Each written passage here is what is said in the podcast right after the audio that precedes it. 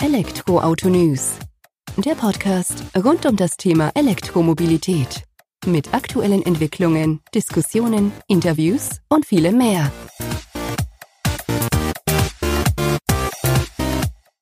Servus und herzlich willkommen bei einer neuen Folge des Elektroautonews.net Podcast. Ich bin Sebastian und freue mich, dass du auch diese Woche wieder eingeschaltet hast, wenn es um Themen aus der Welt der E-Mobilität geht. In der aktuellen Folge widme ich mich A-Ways, einem Anbieter für individuelle Mobilitätslösungen mit Sitz in Shanghai, die jetzt nach und nach auch auf den europäischen Markt drängen werden. Begonnen hat man im vergangenen Jahr, besser gesagt im August letzten Jahres, als man in den Vorverkauf des ersten Elektro-SUV, dem U5, hier in Deutschland gestartet ist. Auslieferungen sind bereits am Laufen, teilweise gestartet, sollen aber eben vor allem 2021 an Fahrt aufnehmen. Ich hatte die Möglichkeit, das Fahrzeug für ein paar Tage zu testen, also konnte damit selbst fahren, Erfahrungen sammeln. Man muss dazu sagen, es war das Modelljahr 2020. Zum aktuellen Modell, das jetzt eben auf die Straße kommt, gibt es dann doch ein paar Veränderungen. Ich konnte, wie gesagt, das in Anführungsstrichen alte Modell betrachten, Eindrücke sammeln und habe die in dieser Podcast-Folge zusammengefasst, habe mir dann aber noch Unterstützung geholt von Annika Wild, die Head of PR Europe bei Aways ist, also quasi die ja, Pressesprecherin sozusagen für Aways hier in Europa, die mir einfach nochmal aus erster Hand Informationen mit zu dem Stromer, mit zum Unternehmen an die Hand gibt. Und euch natürlich auch. Wir haben uns am Ende der Podcast-Folge darüber unterhalten. Zunächst will ich über meinen eigenen Eindrücke sprechen mit dem Aways U5, um dann eben in das Gespräch mit Annika überzuleiten. Wenn dich nur das Gespräch in Anführungsstrichen mit Annika interessiert, kannst du auch durch die Kapitelmarken, die ich mit eingebaut habe in der Podcast-Folge direkt dorthin springen. Ansonsten freue ich mich natürlich auch, wenn du jetzt nachfolgend in meine Eindrücke des U5 reinhörst. Vielen Dank und jetzt auf jeden Fall schon mal viel Spaß mit der Folge. Wie im Intro schon berichtet, habe ich mit den Aways U5 abholen können in München, wo man die Europazentrale von Aways eben vorfindet aktuell. In Europa selbst sind, soweit ich weiß, drei Fahrzeuge erst unterwegs des U5 und einer von diesen drei konnte ich eben für fünf bis sechs Tage abholen. Bin dann die Heimreise angetreten, rund 360 Kilometer, die ich direkt an diesem ersten Tag fahren konnte. Hauptsächlich Autobahn, also fast 90 Prozent, die dort zurückgelegt wurden. Hatte somit auch die Möglichkeit, nicht nur Langstreckenerfahrungen zu sammeln, sondern eben auch mich mit dem Thema Laden direkt am ersten Tag auseinanderzusetzen. Ist ja in der Regel eher nicht so der Fall, wenn bei uns Testwagen vorbeischauen, da ich hier in der Umgebung doch erstmal ja ein paar Tage fahre, bevor ich den laden muss. Das war beim AWS U5 eben ein wenig anders. Bevor ich auf diese Erfahrung eingehe, möchte ich natürlich erstmal beim Äußeren anfangen. Was sieht man zuerst, wenn man den SUV vor sich stehen sieht? In meinem Fall war das eben ein auberginenfarbener U5 mit cremeweißer Innenausstattung, der auf mich gewartet hat. Schön verschneit, auch schon ein bisschen verschlammt natürlich, bedingt durch das Münchner Wetter. Das da vorzufinden war, war jetzt nicht so ganz vorzeigbar und auch für die Fotos nicht die beste Grundlage sozusagen. Unter anderem aus diesem Grund wird eben der U5 auch nochmal im Modelljahr 2021 zu uns zurückkehren, um dann eben auch in einem ja ganz ausführlichen Test- und Erfahrungsbericht unter die Lupe genommen zu werden.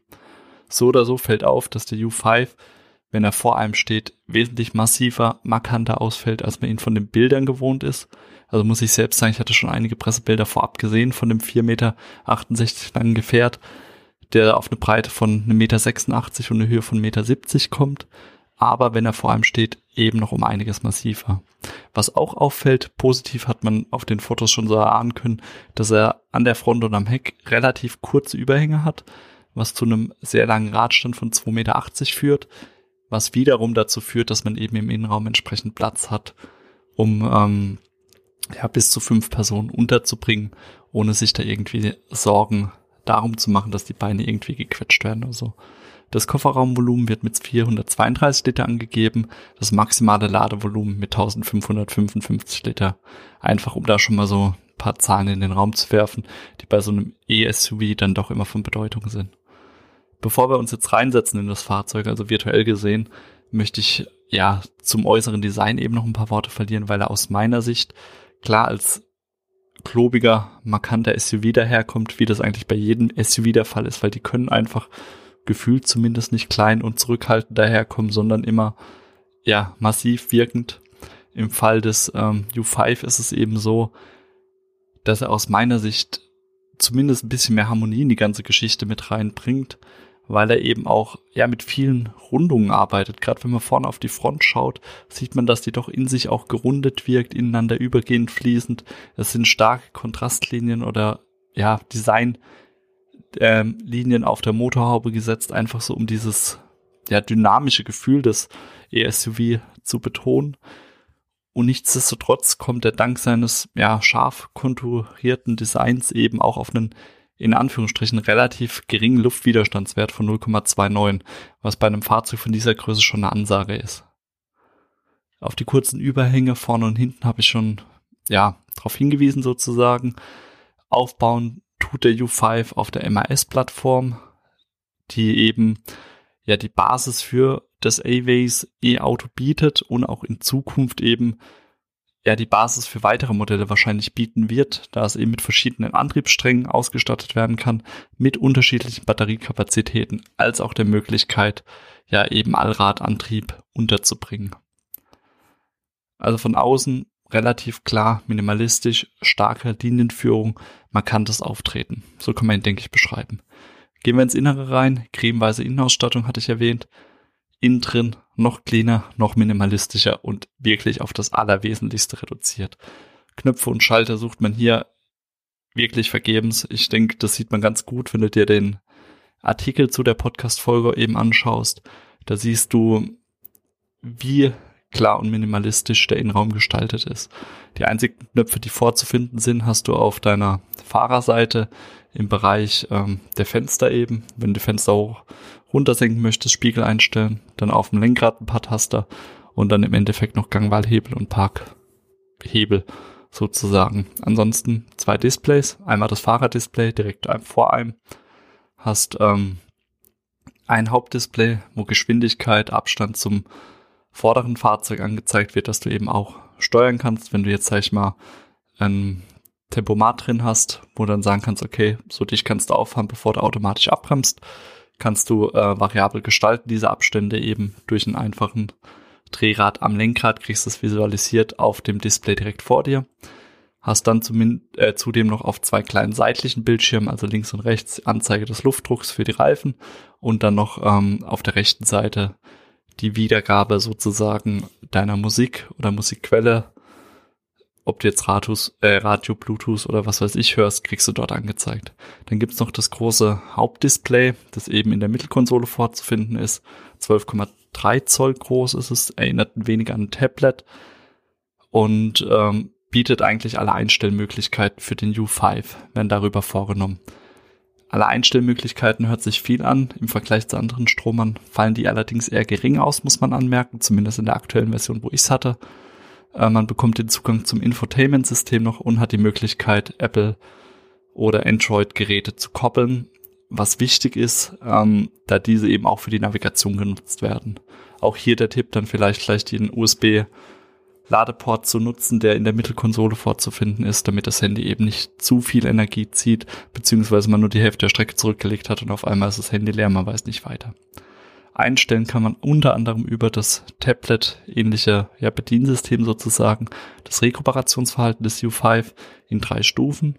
Entsprechende Taster hierfür am Lenkrad fehlen, also da muss man dann schon bewusst reingehen und sich mitten auseinandersetzen, um das eben zu steuern.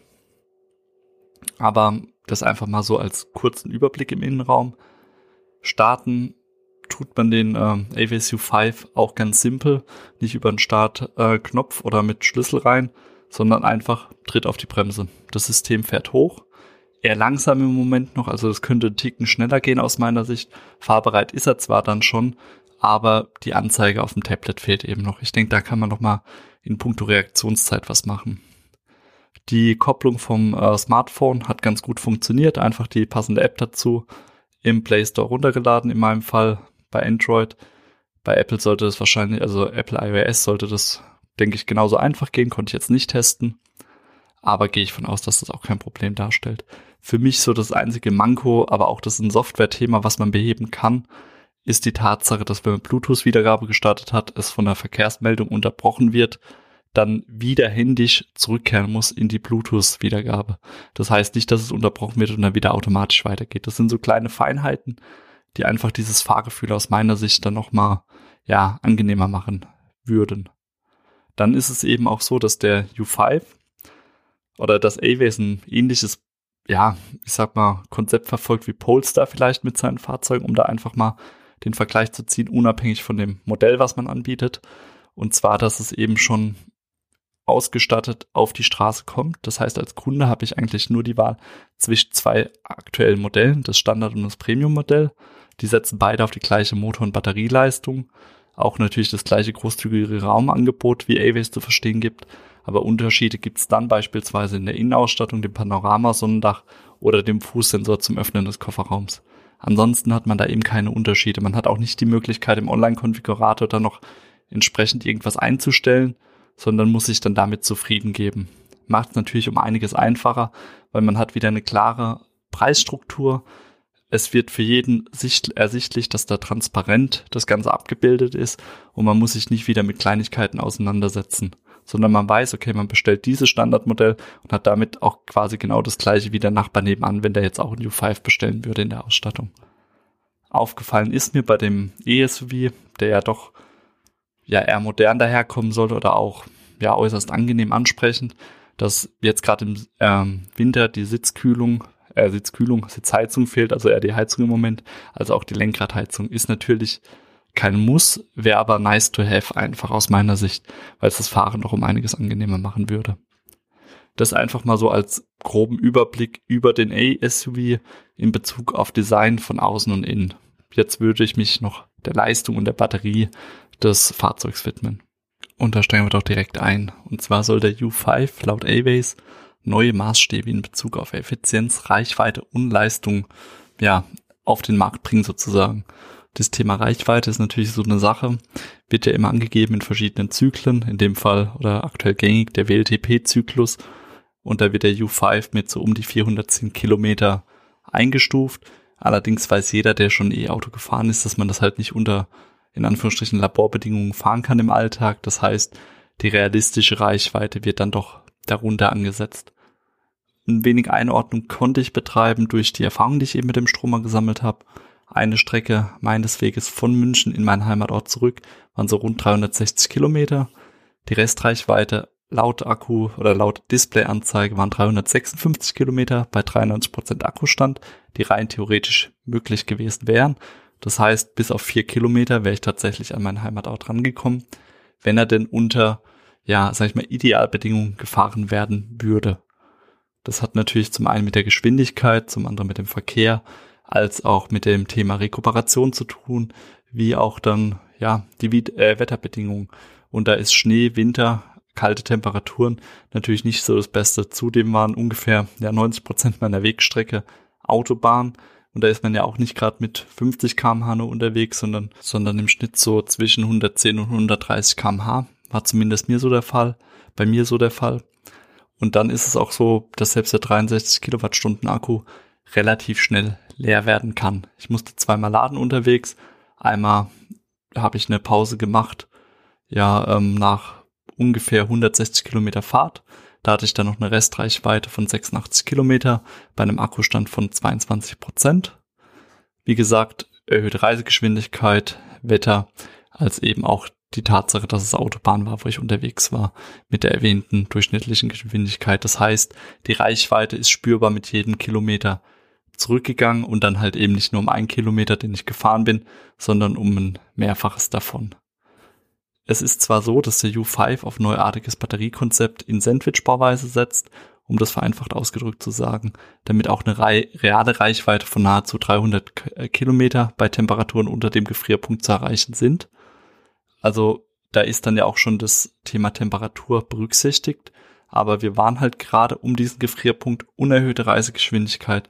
Von daher ähm, war es nachvollziehbar, dass da doch schneller ja, Reichweite abgebaut wurde, um es einfach so auszudrücken. Geladen habe ich dann an der ersten Ladestation, einem DC-Lader mit 50 Kilowatt Leistung, ungefähr eine halbe Stunde, um wieder ein wenig Energie in den Akku reinzubringen, um mir dann aber einen schöneren Ladestandort sozusagen zu finden und auch einer, der ein wenig mehr Leistung mit sich bringt. Das war dann HPC-Lader, wo ich dann auch die rein theoretische maximale Ladegeschwindigkeit des Stromers von 90 Kilowatt ausnutzen konnte Dann bin ich dort angefahren mit rund 15% Restkapazität des Akkus und nach ja gut 40 Minuten, das war sogar ein wenig drunter, war ich schon bei um die 84% angelangt. Also das deckt sich tatsächlich dann auch mit den Angaben von Aways, die im technischen Datenblatt des U5 vorzufinden sind.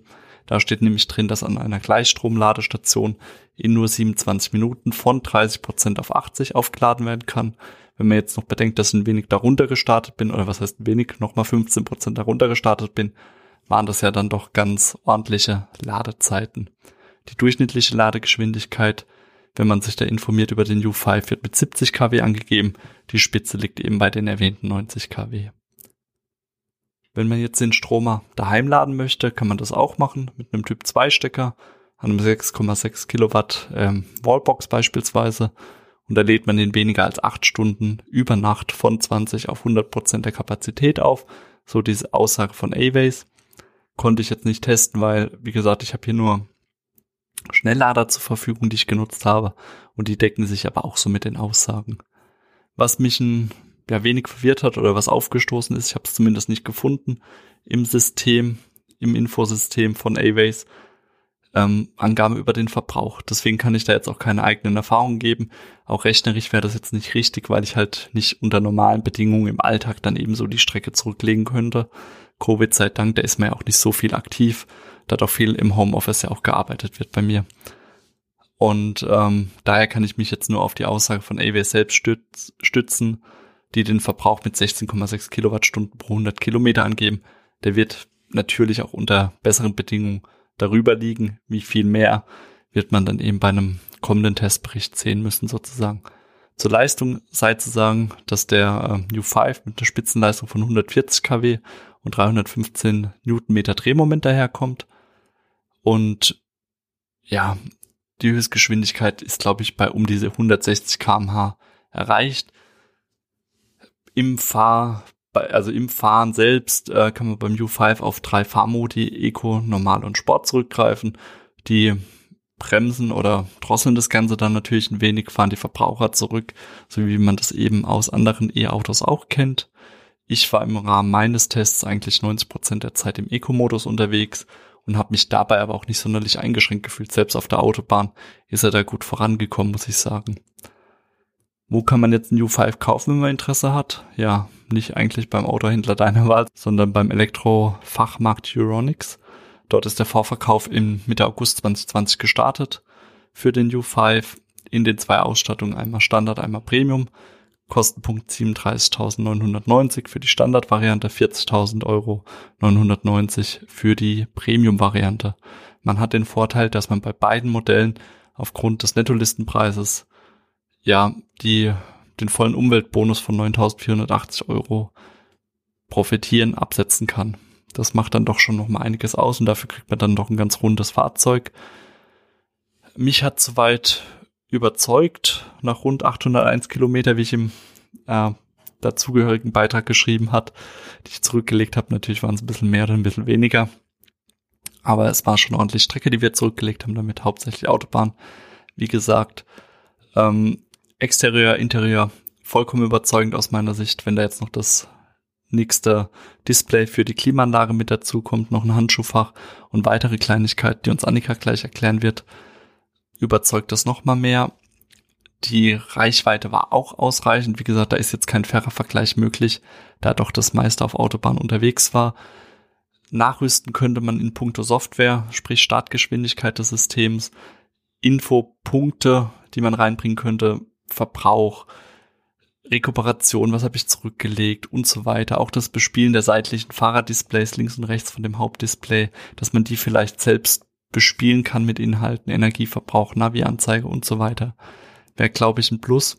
Und das ist auch was, wo AWS ansetzen kann, weil es sind Software-Themen, das heißt, selbst bei älteren Modellen könnte man das wahrscheinlich einfach nachjustieren. Das heißt, ich muss das Fahrzeug an sich nicht komplett umkrempeln, weil das steht gut da, so wie es da steht und hat mich so in dem ersten Schnelltest, den ich machen konnte, ja doch gut überzeugt. Von daher, das waren jetzt meine persönlichen Erfahrungen, Eindrücke im Artikel zur heutigen Podcast-Folge findest du dann noch eine Vielzahl von Fotos und weiterführende Informationen, die ich jetzt hier nicht alle mit reingepackt habe. Kannst du es dir auch nochmal in Ruhe durchlesen. Und ich würde jetzt direkt in das Gespräch mit Annika übergeben wo wir einfach auch nochmal uns ein wenig mehr über Aways, den Aways U5, als auch den Ausblick in die Zukunft des Unternehmens unterhalten. Auch da viel Spaß. Hi Annika, vielen Dank, dass du dir Zeit nimmst, um dich heute mit mir ein wenig über Aways zu unterhalten, deren E-SUV U5, der jetzt seinen Marktstart in Europa bzw. Deutschland gefeiert hat.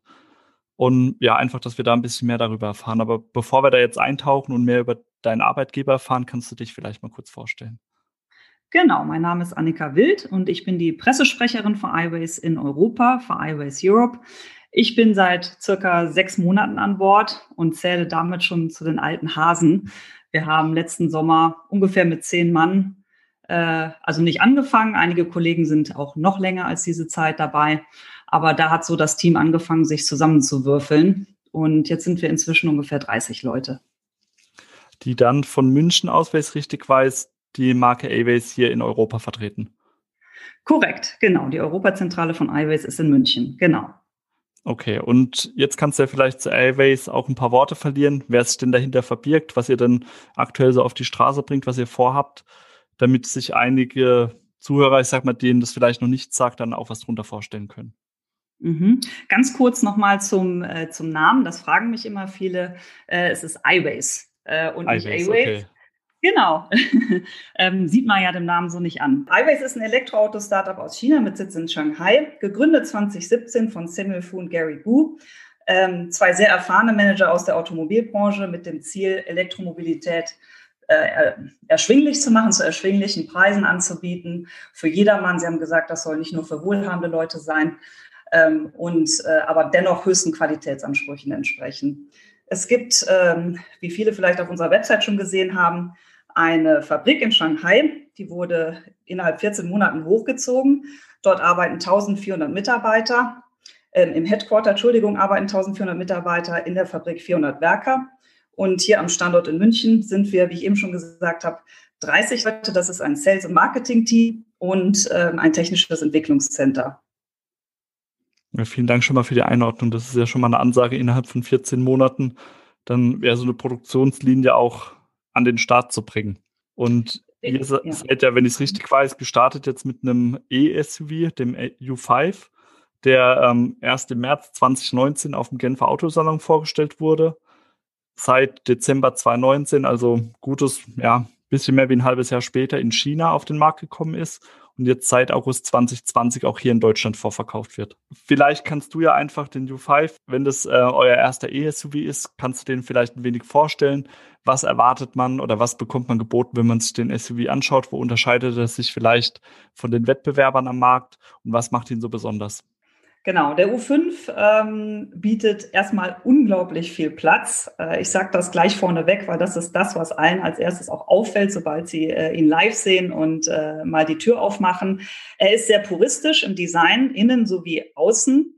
Ähm, auch das sieht man auf den ersten Blick, sobald man äh, ja einen Blick in den Innenraum wirft. Es, äh, man wird nicht überfordert mit vielen Knöpfen. Es gibt einen Knopf und ein, äh, einen zentralen Screen, über den die ganzen Bedienfunktionen laufen und äh, ist sehr clean gehalten und damit auch überschaubar. Er verfügt über eine Reichweite von 400 beziehungsweise 410 Kilometern laut WLTP. Ähm, verfügt über eine innovative Karosserie in hochfestem Aluminium, in hochfester Aluminium-Stahlbauweise. Finde ich besonders spannend, weil das äh, relativ neuartig äh, damals war und selbst auch entwickelt wurde äh, von den iWays-Ingenieuren. Das heißt, er ist, das, äh, das Chassis ist extrem belastbar und auch viermal so fest wie herkömmliche Karosserien, ähm, was auch ein äh, wichtiger Bestandteil der Sicherheit ist des Fahrzeuges. Ähm, auch die Batterie hat eine äh, besondere Sandwich-Bauweise. Ähm, das heißt, sie verfügt über eine mehr, ähm, mehrlagige Schutzschicht zur Trennung der Trocken- und Nassbereiche der Zelle. Ähm, auch eine Neuheit, ein Novum in diesem Bereich, auch entwickelt von den Ingenieuren äh, von iWays in China.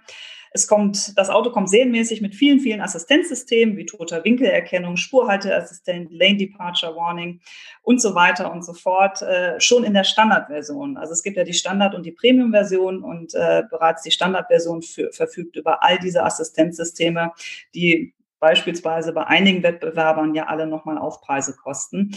Die, das Premium-Modell verfügt darüber hinaus noch über den automatischen Parkassistenten. Okay, dann erstmal vielen Dank dafür die Einordnung des Fahrzeugs. Also ich muss ja sagen, ich konnte ihn jetzt vor unserem Gespräch auch schon ein paar Tage Probe fahren. Bin ihn ja unter anderem von München nach Hause gefahren. Und ja, die schiere Größe hat mich auch ein wenig überfordert oder überrascht, sagen wir es mal so, als ich ihn zuerst gesehen hatte. Das hast du ja auch live und in Farbe mitbekommen, weil du mir ja das Fahrzeug übergeben hast. Und muss sagen, also live schaut er doch noch um einiges voluminöser aus, als man ihn dann von den Fotos her vielleicht schon in Erinnerung hat, das Fahrzeug. Mhm. Aber eher positiv, muss ich ganz ehrlich sagen. Und was mir besonders gut gefallen hat, ist auch dieser Minimalismus, den ihr da zutage legt.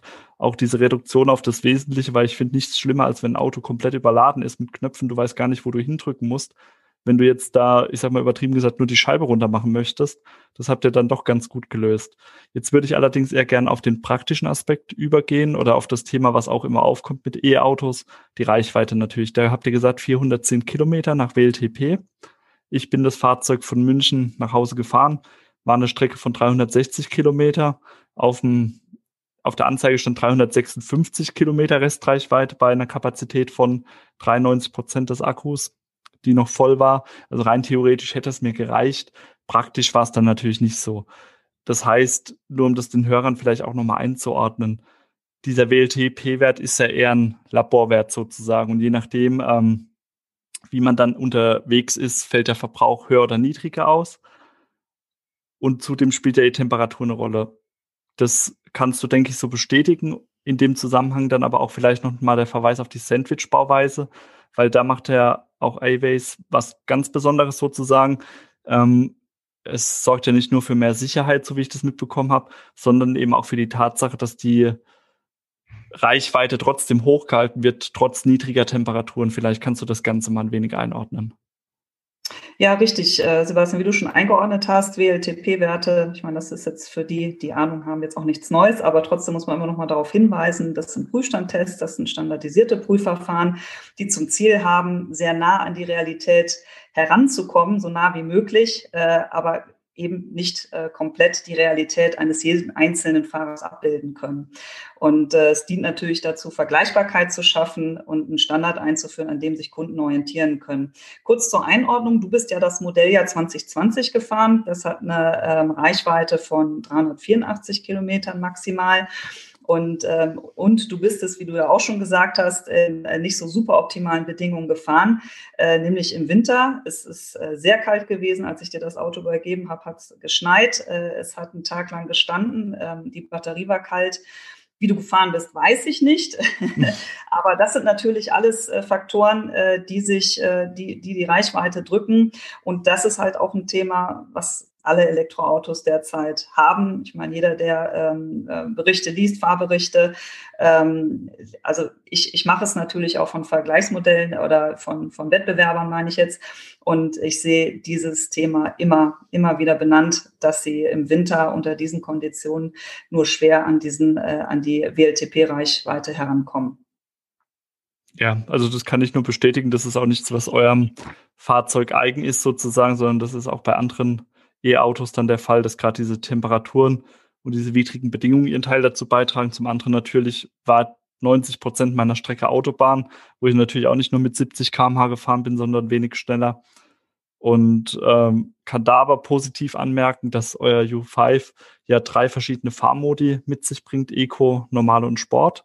Ich bin auch den größten Teil der Strecke in dem Eco-Modus gefahren, habe mich da aber eigentlich nicht ausgebremst gefühlt. Also so, dass der Verkehr irgendwie zu stark an mir vorbeigezogen ist. Vielleicht kannst du da auch nochmal sagen, was ihr von der Technik her regelt, sage ich mal, oder wo die eingreift, je nachdem, welchen Fahrmode ich da gewählt habe. Wie meinst du das jetzt, Sebastian? Also normalerweise ist es so, dass, ich sag mal, bei anderen Modellen erkenne ich so, wenn du in einem Sportmodus unterwegs bist, dann spricht das E-Auto ein wenig schneller an. Der Drehmoment Richtig. wird voll ja. ausgenutzt. Wenn ich jetzt im Eco-Air unterwegs bin, wird der Drehmoment ein Stück runter geregelt, die Höchstgeschwindigkeit, die Verbraucher zurückgefahren. Ich denke, das wird bei euch ähnlich sein, dann vom Prinzip her. Ja, ja, und die Rekuperationsstufen sind dann entsprechend dann noch eingestellt. Die kannst du ja auch noch manuell einstellen, aber die sind ja hauptsächlich was, was dann nochmal auch die Range positiv beeinflussen kann. Ne? Annika, zur Rekuperation noch das geht über die Fahrmodi. Das Gefühl hatte ich auch beim Fahren, dass es dann eben unterschiedlich angesprochen hatte. Aber im Gegensatz zu anderen E-Autos, die ich jetzt schon gefahren bin, habt ihr nicht diese typischen Wippen an der am Lenkrad dran, um die Rekuperationsstufen einzustellen. Wenn ich es richtig weiß, geht das bei euch in Anführungsstrichen nur über das Bedienelement, das dann eben mittig auch platziert ist, wo ich dann solche Einstellungen vornehmen kann. Richtig, du hast in der Mitte das große Screen, wo du das manuell einstellen kannst. Und natürlich äh, ist, äh, adaptiert das natürlich auch in den entsprechenden Fahrmodi. Wie du gesagt hast, Eco, Normal und Sport ähm, verändert sich natürlich auch das ähm, Rekuperationsverhalten im Auto. Okay, gut. Jetzt ist es ja so, egal wie viel ich rekuperiere oder wie langsam ich fahre, irgendwann geht der Akku halt mal zu Neige, so wie bei einem Verbrenner natürlich auch der Tank irgendwann leer wird. Da muss den äh, U5 natürlich auch nachladen. Ihr bietet äh, die Möglichkeit an, über Typ 2, also auch CCS-Stecker nachzuladen. Vielleicht kannst du ja ein paar Worte über die Lademöglichkeiten an sich verlieren. Also mit was wird er denn am Markt angepriesen und was kann ich erwarten, wenn ich jetzt mit einem, ja, ich sag mal 10, 20 Prozent vollen Akku an die Ladestation fahre? Wie schnell kann ich wieder weiterfahren? Ja, also grundsätzlich hast du die Möglichkeit, wie in den meisten anderen Autos ja auch, äh, äh, schnell zu laden. Und da äh, sind bis zu 90 kW drin, äh, Ladeleistung. Äh, das hängt natürlich auch hier wieder ab von der Außentemperatur, von der Batterietemperatur und auch wie voll oder leer die Batterie ist. Das ist innerhalb von 35 Minuten möglich, von 20 auf 80 Prozent. Man soll ja nicht äh, weiter als das gehen. Auch dann verringert sich ja die Ladeleistung. Also das bis 80 Prozent ist ja immer so der optima optimale Wert. Zu Hause kann das Fahrzeug geladen werden mit bis zu 6,6 kW von 0 bis 100 Prozent in 10 Stunden, haben wir angegeben. Voraussetzung ist natürlich, dass deine Hausleitung 32 Ampere leisten kann. Bei vielen ist das nicht der Fall. Die haben 16 Ampere und dann äh, ist die Ladeleistung bis zu 3,7 kW. Okay, danke für die Einordnung. Also was ich sagen kann zum Schnellladen, das konnte ich ja testen, weil ich ja dann doch einen Ladestopp eingelegt habe unterwegs und habe mich da doch ja sehr nah an euren Werten tatsächlich bewegt, was erfreulich für mich ist, dass dann auch gehalten wird, was versprochen wird, weil das war bei anderen Fahrzeugen in der Vergangenheit nicht immer so der Fall. Aber in dem Fall, trotz der widrigen Bedingungen, war ich da sehr nah an den Ladezeiten. Also das kann man mal positiv auf jeden Fall noch hervorheben. Mhm. Und ähm, jetzt haben wir, jetzt wissen wir Reichweite, Leistung.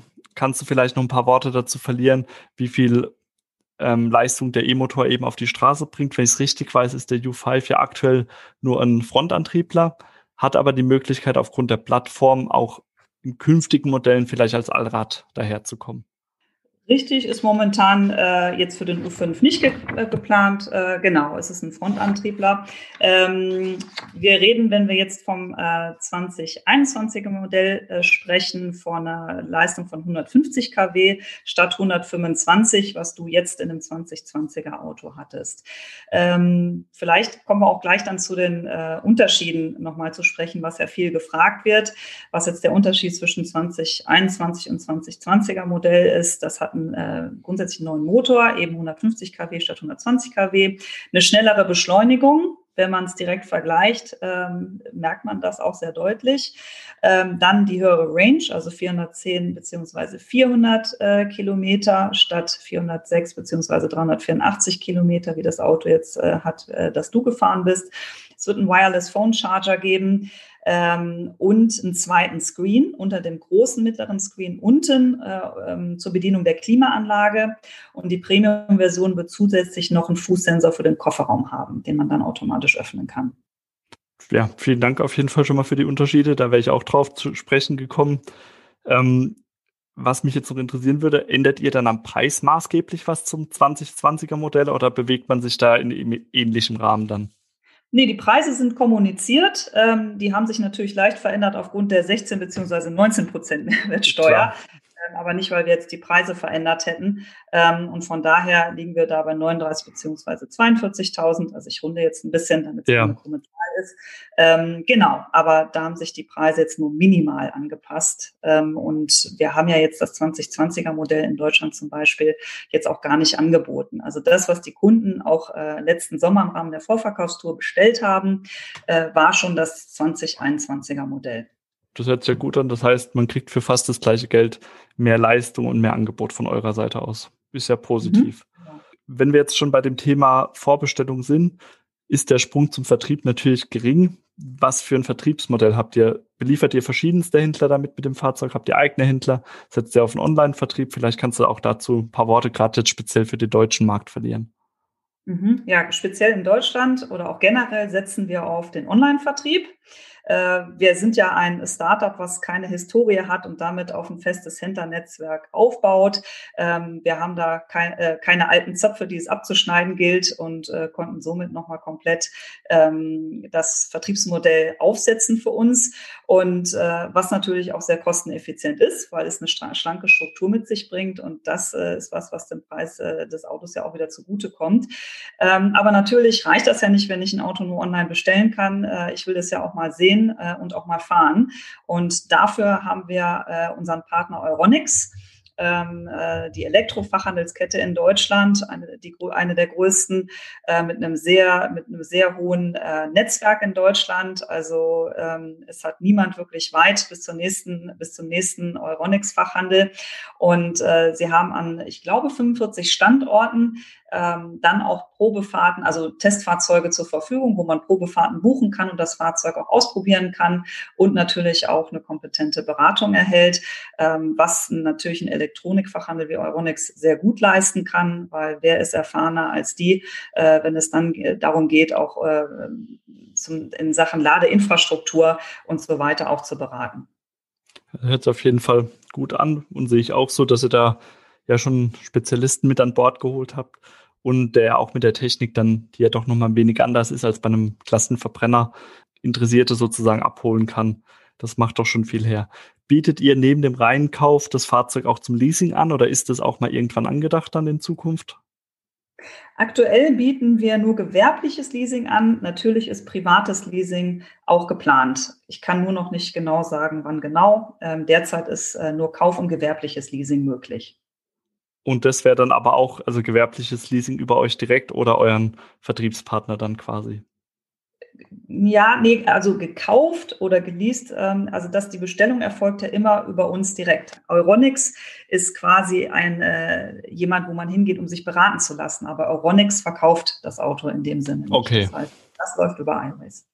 Okay, also kann man das dann über euch direkt eben, kann mhm, ich mich entscheiden, okay. Gewerbeleasing oder Kauf und das läuft dann über eure Plattform eben ab. Richtig, genau. Okay. Dann jetzt habt ihr letztes Jahr den, die Vorbestellung gestartet. Im August war das, wenn ich mich richtig entsinne. Kannst du was sagen dazu? Ähm, habt ihr schon jetzt begonnen mit der Auslieferung des aktuellen Modelljahres oder wann ist das angedacht? Und werden auch schon Zahlen kommuniziert, wie die Nachfrage jetzt hier Deutschland, Europa ist, vielleicht auch China, dass man da so einen Vergleich sieht, wie er jetzt auf den unterschiedlichen Märkten ankommt? Konkrete Verkaufszahlen kommunizieren wir nicht. Was wir aber gesagt haben, ist, dass wir im Rahmen der Vorverkaufstour letzten Sommer die ersten 200 Fahrzeuge verkauft haben. Ähm, und die Zahlen nennen wir deswegen, weil äh, wir natürlich ähm, gespannt waren, wie es überhaupt funktioniert. Ähm, die Initiative kam über Euronics, weil die sagten, ähm, es gibt sehr, sehr viele Kunden, die ein großes Interesse haben und somit haben wir kurzerhand eine Vorverkaufstour mit Euronics gemeinsam organisiert. Und man muss ja dazu sagen, wir haben ja bisher keine Werbung geschaltet. Äh, wir haben ähm, an Pressearbeit eher wenig gemacht bis dahin. Es gab keine Testfahrzeuge, die groß unterwegs waren in der Presse. Und ähm, das war schon toll zu sehen, dass äh, dann äh, aus dem Stand weg die ersten 200 Fahrzeuge von Leuten geordert wurden, die sich ähm, über YouTube-Videos und äh, Social-Kanäle zu dem Auto informiert hatten und zum größten Teil einfach auch nur mal kurz drin sitzen wollten, um das bestätigt zu haben, was sie eh schon im Kopf zu dem Fahrzeug hatten. Ähm, generell sind wir jetzt in Deutschland am Start, äh, in Belgien, in Holland und in Frankreich und über Europa hinaus, äh, auch in Israel und La Réunion und ähm, in China schon etwas, ähm, aber auch nur kurze Zeit länger im Verkauf schon aktiv. Dort äh, sind äh, über 1000 Fahrzeuge verkauft worden. Man muss dazu sagen, auch die haben wie wir immer im Lockdown gestartet. Also wir sind sehr Lockdown- und ähm, Corona-Pandemie erfahren. Ähm, denn als China vor uns an den Markt ging, Anfang 2020, äh, war ja in China quasi alles dicht und äh, somit konnten die auch erst zeitverzögert im Sommer mit ihren Verkäufen starten. Okay, dann da vielen Dank für die Einordnung der ganzen Geschichte und ja, wie gesagt, in so einem kurzen Zeitraum dann die 200 Fahrzeuge abzusetzen, ohne nennenswerte Werbung dafür, ist ja schon eine Ansage. Da kann man sich ja drauf freuen, was dann noch so kommt. Genau, das tun wir auch. Ja. Ähm, wie schauen denn die Pläne jetzt nach dem Start des U5 in Europa aus? Oder wie wird es jetzt weiter ausgerollt? Jetzt hast du ja ein paar Märkte schon gesagt, wo er gestartet ist. Fahrt ihr da jetzt erstmal die Auslieferung hoch oder geht ihr jetzt in weitere Märkte rein? Und wie geht es generell für euer Unternehmen? Was sind da die weiteren Pläne sozusagen? Naja, momentan stecken wir noch voll in der ähm, äh, Phase, uns in Europa, äh, unser Netzwerk in Europa auszubauen und in weiteren Ländern zu launchen. Also es gibt ja noch die äh, nordischen Länder, äh, Norwegen, äh, Schweden und Dänemark. Es gibt noch Österreich und Schweiz, die wir konkret auf dem Plan haben für dieses Jahr. Ähm, und dann wird unser Ziel sein, uns einfach in den Märkten zu etablieren und unsere Marktposition auszubauen und äh, dann im nächsten Schritt natürlich zu gucken, wo sind weitere spannende Märkte äh, in Sachen Elektromobilität, wo könnten wir noch weiter expandieren. Auch da haben wir natürlich ähm, äh, Pläne äh, in der Hand, aber das ist jetzt so das, was wir in erster Linie in diesem Jahr verfolgen werden. Und dann kommt ja auch noch das nächste Highlight, schon das nächste Modell, der U6, der für Ende 2021 äh, geplant ist. Natürlich vorbehaltlich aller äh, ja, Pandemieentwicklungen und weiterer Lockdowns äh, sind wir jetzt wie alle anderen auch vorsichtig geworden, was die Nennung konkreter Daten angeht. Also wir sagen Ende 2021. Ähm, da würden wir auch in Europa mit dem U6 starten, parallel zum chinesischen Markt. Okay, das heißt, ihr fahrt da gar nicht so eine Zwei-Markt-Strategie, sondern sagt dann, ihr geht da direkt in China und Europa an den Start dann damit. Korrekt. Mhm. Das hört sich doch gut an. Ja, dann erstmal vielen Dank für deine Infos, deine Beantwortung meiner Fragen sozusagen. Ich hoffe, das hat auch bei meinen oder unseren Zuhörern einige offene Fragen geklärt und freue mich, wenn wir einfach in Verbindung bleiben und uns dann vielleicht in sechs, sieben Monaten nochmal unterhalten, wie es denn jetzt voranschreitet bei euch mit der Auslieferung erster Fahrzeuge oder weiterer Fahrzeuge und auch mit den voranschreitenden Plänen für den U6. Ich freue mich auch. Herzlichen Dank fürs Gespräch, Sebastian. Auf bald. Bis dahin. Das war es jetzt also das Gespräch mit Annika und auch meine Eindrücke, Erfahrungen zum U5, U5 äh, von A-Ways. Und ich denke, du konntest da einiges Interessantes mitnehmen, hoffe ich doch. Hast mehr über das Fahrzeug erfahren und kannst natürlich auch im passenden Artikel, der in den Show Notes verlinkt ist, mehr zu dem E-Auto, E-SUV eben nachlesen. Es gibt auch schöne Fotos mit dazu, um einfach so einen ersten Eindruck von dem Fahrzeug zu bekommen. Mehr dann natürlich in einem ausführlichen Test- und Erfahrungsbericht, der bestimmt auch noch im Laufe des Jahres auf elektroautonews.net folgt dir auf jeden Fall erstmal vielen Dank fürs Zuhören und würde mich noch tierisch freuen, wenn du uns eine positive Bewertung bei iTunes hinterlässt, damit wir unseren Podcast einfach noch ein wenig mehr unters E-Mobilitätsvolk bekommen. Vielen Dank, bis zur nächsten Folge. Mach's gut. Ciao.